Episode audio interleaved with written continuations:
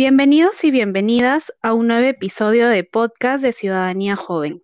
Soy Sandra González Latorre y hoy tengo el placer de entrevistar a Julio César Salomé Castro, abogado especialista en Derecho Constitucional y Derecho Procesal Constitucional, miembro de la Asociación Peruana de Derecho Constitucional, con el que hablaremos y compartiremos con nuestros oyentes sus conocimientos sobre un tema de real importancia para todos y todas, las reglas de Brasilia y su aplicación en el sistema judicial peruano.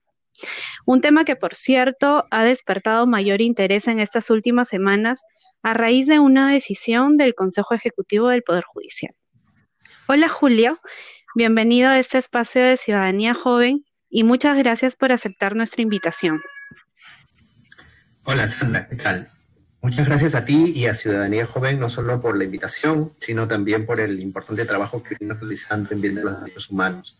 Eh, me siento muy contento por esta oportunidad y espero que sea de ayuda y de ilustración para todos tus oyentes. Sabemos de tu trayectoria académica y profesional por eso estoy convencida que, al igual que Ciudadanía Joven, eres defensor de la Constitución y el respeto a los derechos humanos. Bajo esa lógica, pensamos, y no sé si estás de acuerdo, que uno de los derechos que requiere mayor actuación y atención por parte del Estado es el de derecho a la justicia y sobre este el acceso a la justicia de las personas en condición de vulnerabilidad. ¿Podrías explicarnos muy brevemente por qué sería importante este derecho ¿Y qué relación hay entre acceso a la justicia y las condiciones de vulnerabilidad? Sí, claro, muchas gracias. Bueno, en principio totalmente de acuerdo contigo cuando afirmas que el acceso a la justicia es un derecho importantísimo. En la Segunda Guerra Mundial, eh, la mayoría de las constituciones del mundo hizo esfuerzos sustanciales para el reconocimiento de derechos fundamentales en sus, en sus textos fundamentales, en sus constituciones. El gran reto fue cómo efectivizar esos derechos, cómo efectivizar esas garantías eh, la experiencia anterior a la Segunda Guerra Mundial había demostrado que la ley abstracta, la ley ordinaria, la ley que realiza el Parlamento era insuficiente y que la Constitución terminaba siendo, para citar una, una categoría de Lowenstein, una Constitución declarativa, una, pieza meramente decorativa, vamos a decir.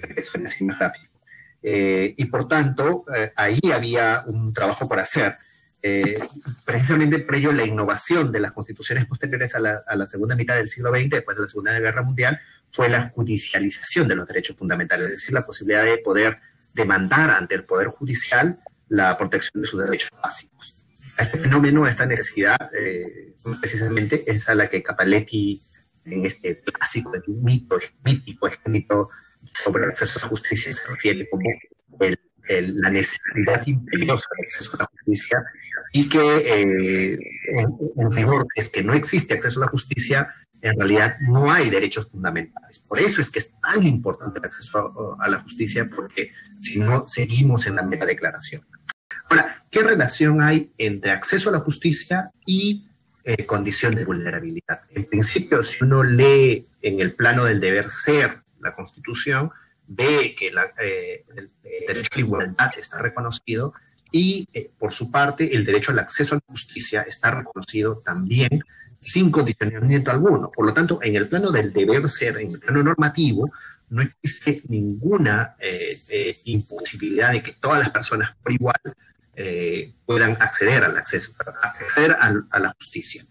Sin embargo, no en el plano del deber ser, sino en el plano del ser, en el plano del de, la situación práctica, del conocimiento práctico general, vemos que esto es así, que hay muchas limitaciones para determinados grupos de personas o para personas en determinadas condiciones acceder a la justicia. Por ello es que nace una simbiosis entre el derecho a la igualdad y el derecho al acceso a la justicia y se da una manifestación concreta o como diría Alexi, una posición de derecho fundamental. ¿Cuál es esa posición jus fundamental? Es el derecho al acceso a la justicia a las personas con condiciones de vulnerabilidad. Es decir, es un derecho sumamente concreto y ahí la relación entre una y otra. Con relación a este punto de las condiciones de acceso a la justicia de personas en situación de vulnerabilidad, ¿podrías comentarnos ¿Qué son entonces las reglas de Brasilia y cuál es el objetivo de su aplicación? Claro que sí, claro que sí. También por una pregunta muy importante. Eh, veamos, el fenómeno de la eh, como, como todo trae cosas buenas, trae cosas malas, ha creado como cosa buena, entiendo yo, las condiciones para que los estados o las instituciones de los estados puedan tener miradas comparativas, diálogos, acuerdos, para que actúen de forma coherente, de forma previsible y de forma compatible, en este caso con los derechos humanos. Y, esos diálogos también a veces generan compromisos para realizar actividades al interior de, esos propios países. Ese es el caso, por ejemplo, de, las cumbres judiciales. Las reglas de Brasilia se aprueban con motivo de una cumbre judicial eh, en el año 2008. ¿Y qué, eh, o quiénes integran, qué es esta, eh, esta cumbre judicial? es en la reunión de los presidentes de los poderes judiciales y de los tribunales supremos, así como algunos consejos de las judicaturas de los países de Iberoamérica. Entonces, este espacio de diálogo de, presidentes, de las máximas instancias judiciales, es genera este, estas reglas de Brasilia, que son un conjunto de reglas precisamente para darle acceso en condiciones de igualdad a las personas que se encuentran con determinados condicionamientos eh, eh, de vulnerabilidad al acceso a la justicia. Qué interesante, ¿no? Y digamos para redondear la idea, ¿quiénes son entonces estas personas eh, que se encuentran en situación de vulnerabilidad según las reglas de Brasilia? Sí, quizá un, dato que, quizá eh, también es importante complementar antes de contestar tu pregunta, si me permites, es también el objetivo, que creo que es algo que me habías preguntado y, que, no, no, contesté de forma adecuada. Es que en el objetivo de estas reglas de Brasilia está efectivizar algo que hemos dicho que es el acceso a la justicia, pero que también sea a través de dos manifestaciones específicas que nacen de la igualdad. Es decir, la prohibición de discriminar, por un lado, eh, eh, que requiere un igualitario, y eh, la igualdad social o lo que se llama como la remoción de obstáculos o tratamientos diferenciados cuando esto demande. Esa es la gran pretensión de, este, este acuerdo de las reglas de Brasilia, ¿no? Ahora, bueno, sí según estas reglas, se preguntaba quiénes son estas personas en condición de vulnerabilidad. Sí, claro que sí. Esta, además de ser una, es una pregunta central que nos ayuda a comprender qué ha pasado en estos días, así que es una pregunta muy importante. Eh, las reglas de Brasilia, como ya hemos dicho, se aprueban en el 2008 y el Perú se compromete a su cumplimiento a través de una resolución administrativa, que es la resolución administrativa 266 del 2010 eh, del Ejecutivo del Poder Judicial. Pero estas reglas son objeto de constante estudio, de constante eh, discusión en, en, las cumbres y por eso en el 2018 en, Quito se hace una nueva versión que, digamos, para ir explicándolo, pero que me preguntas amplía un poco, tiene un, un enfoque más completo de quiénes son las personas en condiciones de vulnerabilidad. Así, específicamente, eh, cuando describe las personas que se encuentran en condiciones de vulnerabilidad, las reglas 3 y 4 habla de varias condiciones o de varios supuestos.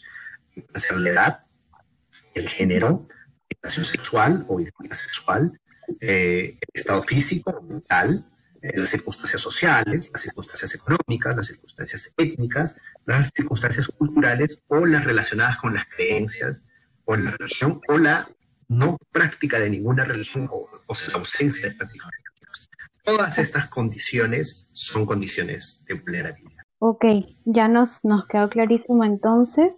Como bien lo, lo habías indicado, en el, en el año 2010 recién el Poder Judicial se adhiere mediante la resolución que mencionabas a la implementación de estas reglas, ¿no? En todos los distritos judiciales del país y de hecho se vuelve un obligatorio cumplimiento para todas las juezas, jueces, servidores jurisdiccionales y administrativos. Y bueno, creo la Comisión Permanente de Acceso a la Justicia de Personas en Condición de Vulnerabilidad y Justicia en, tu Comunidad. Partiendo de ese punto, ¿cómo consideras tú que viene aplicando nuestro Poder Judicial sus propias políticas de gestión sobre esta materia ¿Y qué tan vinculantes son las reglas de Brasilia en nuestro sistema judicial? Sí, sobre lo primero, yo recogería también bastante de lo que tú ya has señalado, ¿no? O sea, el Poder Judicial ha tenido avances eh, que yo considero significativos, por la creación de esta comisión eh, permanente. Además, también hay que recordar que esta comisión permanente logra que el Poder Judicial de un proyecto de ley para elevar a rango de ley las reglas de Brasilia. Entonces, eh, ha habido aportes eh, significativos. También han habido retrocesos que seguramente eh, eh, será objeto de, nuestro, de nuestra conversación. Pero me parece que sí han realizado algunos ah, actos trascendentes para ir aplicando de mejor manera las reglas de Brasilia. Lo otro que me preguntabas es cuán vinculantes son las reglas de Brasilia y este también es un, es un tema importantísimo para mí porque creo que eh, es, el grado de vinculación es de un alcance administrativo. Correcto.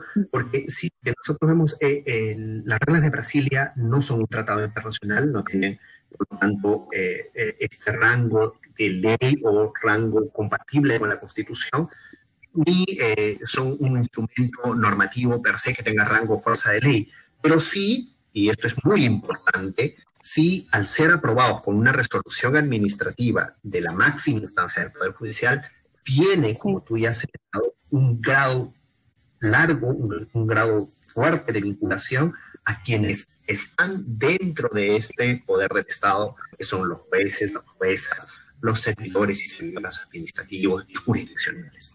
Entonces sí es muy importante eh, el alcance normativo, pero tiene un alcance administrativo. De acuerdo, eh, pero te, comento como seguramente ya, ya lo has revisado, el pasado 17 de julio causó gran asombro la publicación en el diario oficial El Peruano de dos resoluciones del órgano de gobierno judicial mediante los cuales se adherían a las 100 reglas de Brasilia o a la actualización en este caso de las 100 reglas de Brasilia, pero exceptuaban las reglas 3 y 4 en los extremos que consideran como causal de vulnerabilidad la orientación sexual e identidad de género. ¿Qué opinión te merece que nuestro Poder Judicial haya optado por esta decisión? Sí, las reglas 3 y 4 no solamente eh, señalaban cuáles son las personas eh, en condiciones de vulnerabilidad, sino que la regla específica de la que se aparta el Poder Judicial es de estas personas por su o de las personas en condición de vulnerabilidad por su orientación sexual o identidad sexual, ¿no? Eh, mi opinión al respecto, creo que es bastante eh, eh, por la doctrina, es que esto iba a contramano no solamente de sendos comunicados e instrumentos normativos como del Comité contra la Tortura, la Defensoría del Pueblo de nuestro país, del Perú, sino que además, y creo que esto es mucho más importante, iba eh, eh, en contra de la posición bastante clara de la Corte Interamericana en al menos dos casos. En el caso Atalarrifo y otras e hijas versus Chile y en el caso Azul Roja Marín versus Perú. En estos dos casos específicos, la Corte es bastante clara con relación al acceso y a la vulnerabilidad, al acceso a la justicia de las personas eh, por su orientación sexual y su identidad sexual. Pero además de esto, es un dato complementario porque uno podría pensar que en el caso Atalarrifo no es vinculante para nuestro país. Sin embargo, aquí hay que, eh, tener en cuenta que el propio Tribunal Constitucional, en el antiguísimo caso Chirinos, ¿no? Eh, ya había señalado que las sentencias de la Corte eh, son, y las interpretaciones de la Corte son vinculantes incluso en los casos en los que el Perú no ha sido demandado, en el caso en los que el Perú no es parte. Y entonces, Atalarrifo e hijas Chile es interpretativamente, eh, tiene alcance, tiene vincularidad en nuestro país. Entonces, la posición que había asumido inicialmente el Poder Judicial al, señalar que las personas por su orientación sexual e identidad sexual no son personas en condiciones de vulnerabilidad, iba en contramano de todas estas eh, disposiciones o, sentencias de la Corte Interamericana, incluso contra la sentencia del Tribunal Constitucional en el día bastante conocido eh, eh, caso del cambio de DNI de una persona que, quería eh, este, este, cambio en su, en su, en su documento nacional de identidad. ¿no? Es el caso Romero, no, recuerdo ahora el número de expediente. Entonces, iba en contramarcha de, de, la jurisprudencia que, dicho sea paso, es también vinculante para todos los operadores del derecho. Y tiene, desde mi perspectiva, una posición fundamental privilegiada al ser intervención de la Corte y del Tribunal Constitucional. Entonces, en un, reglo, en un, en un juego de interpretativo, yo creo que eh, la posición del, del, del, Consejo Ejecutivo era pues inconvencional e inconstitucional. Definitivamente. Y bueno, afortunadamente ya eh, se publicó que el Consejo Ejecutivo del Poder Judicial eh, dispuso la aplicación sin excepción alguna a la actualización de las reglas de Brasilia sobre acceso a la justicia de personas en condición de vulnerabilidad, declarando fundado un recurso de reconsideración que precisamente lo presentó eh, la presidenta de la Comisión Permanente de Acceso a la Justicia de Personas en Condición de Vulnerabilidad y Justicia en tu Comunidad. Eh, y bueno, como ya lo habíamos mencionado, esto hubiese implicado pues que no se garantice una justicia inclusiva. Para ti, ¿qué hubiese implicado que nuestro órgano judicial se mantenga tal vez con esta decisión? Sí, eh, yo creo que la consecuencia habría sido que un tribunal eh, eh, de amparo, una corte constitucional de amparo, un juzgado constitucional, si más preciso, eh, pueda inaplicar esta resolución. de hecho, al ser un acto normativo con una condición de resolución administrativa, podría ser objeto de un proceso administrativo ¿no? o de un proceso constitucional. Yo creo que por las circunstancias y por la urgencia habría sido objeto de un proceso de amparo y en este con las decisiones de la Corte Interamericana que hemos mencionado. Definitivamente, Julio. Podemos decir entonces que el Poder Judicial peruano vuelve a garantizar el respeto de los derechos humanos, sobre todo el de acceso a la justicia de personas en situación de vulnerabilidad, sin excepciones, impulsando así una justicia inclusiva y sin barreras. Así es. Gracias, Julio, por tu participación importante aporte en la educación y sensibilización de nuestros seguidores porque realmente hace falta y definitivamente atravesamos todavía ese gran reto de sensibilizarnos todos y concientizarnos para respetar eh, a todas las personas por igual, ¿no? Esperamos contar contigo en un próximo episodio de podcast y, ¿por qué no?, en un conversatorio, en un webinar y queda la invitación totalmente abierta para ti, Julio. Muchísimas gracias. Gracias a ustedes una vez más por el trabajo que vienen realizando, porque como tú has señalado bien, hay mucho trabajo por hacer en materia de derechos humanos y en particular también sobre la protección de las personas en condiciones de vulnerabilidad. Gracias. Claro que sí. Gracias a ti.